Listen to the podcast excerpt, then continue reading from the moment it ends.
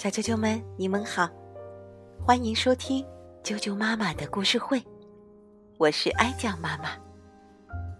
今天继续给大家带来《淘气的小熊》最后的一部分，发生在冬天的故事。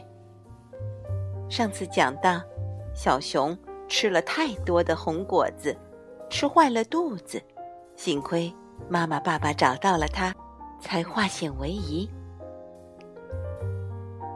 秋天过后，漫长的冬天就来了。冬天，大部分鸟儿和蝴蝶都飞到温暖的南方过冬了。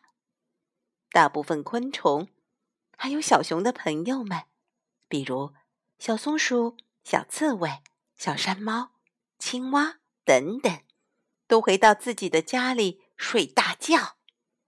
这叫做冬眠。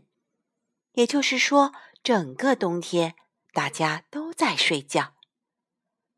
小熊也需要冬眠。在家里，小熊妈妈和小熊爸爸都已经睡着了。小熊在床上躺着，却不想睡觉。他觉得睡觉没意思，他想玩儿，他想找那些朋友去。爸爸妈妈睡得那么香。家里安静极了，没人理他。听听门外，也没有往常那些热闹的声音，没有鸟叫，没有蝉鸣，没有蜜蜂嗡嗡，没有朋友的嬉闹声，没有树叶的沙沙声，没有小溪的潺潺流水声，只有偶尔北风刮过的呜呜声。小熊觉得好无聊，它爬起来推推妈妈，妈妈翻了个身，继续睡。它推推爸爸，爸爸连身都不翻，好像根本没有感觉。小熊推开家门，走到外边，哇，外边是一片耀眼的白色。森林里刚刚下了大雪，皑皑的白雪给树枝穿上了白色的外套，给大地铺上了白色的毯子。天上还在飘着雪花，小熊伸出舌头，雪花飘落在它的舌尖，凉凉的，立刻融化了，真好玩儿。小熊兴奋起来。冲出家门，跑到林子里玩。他走了好久好久，走了好远好远，都没有看到他的朋友。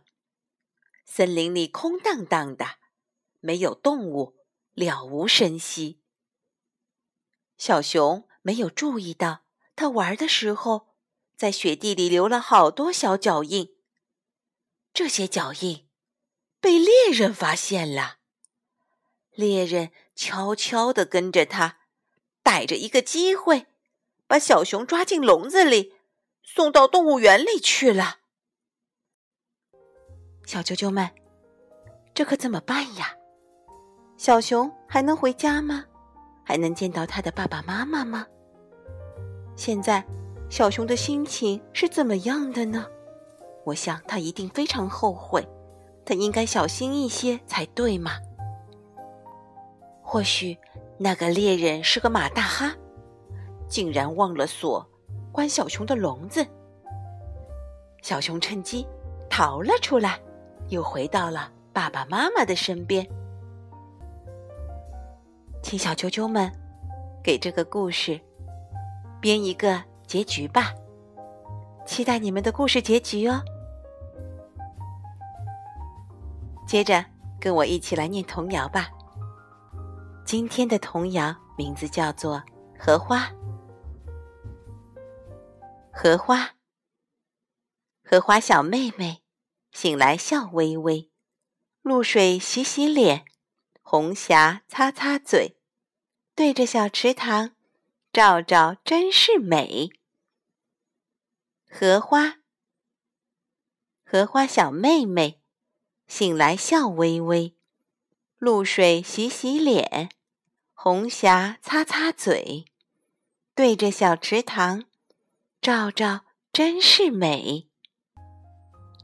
今天的儿歌就念到这儿了，又到了该说再见的时候，期待你们的故事结尾。晚安。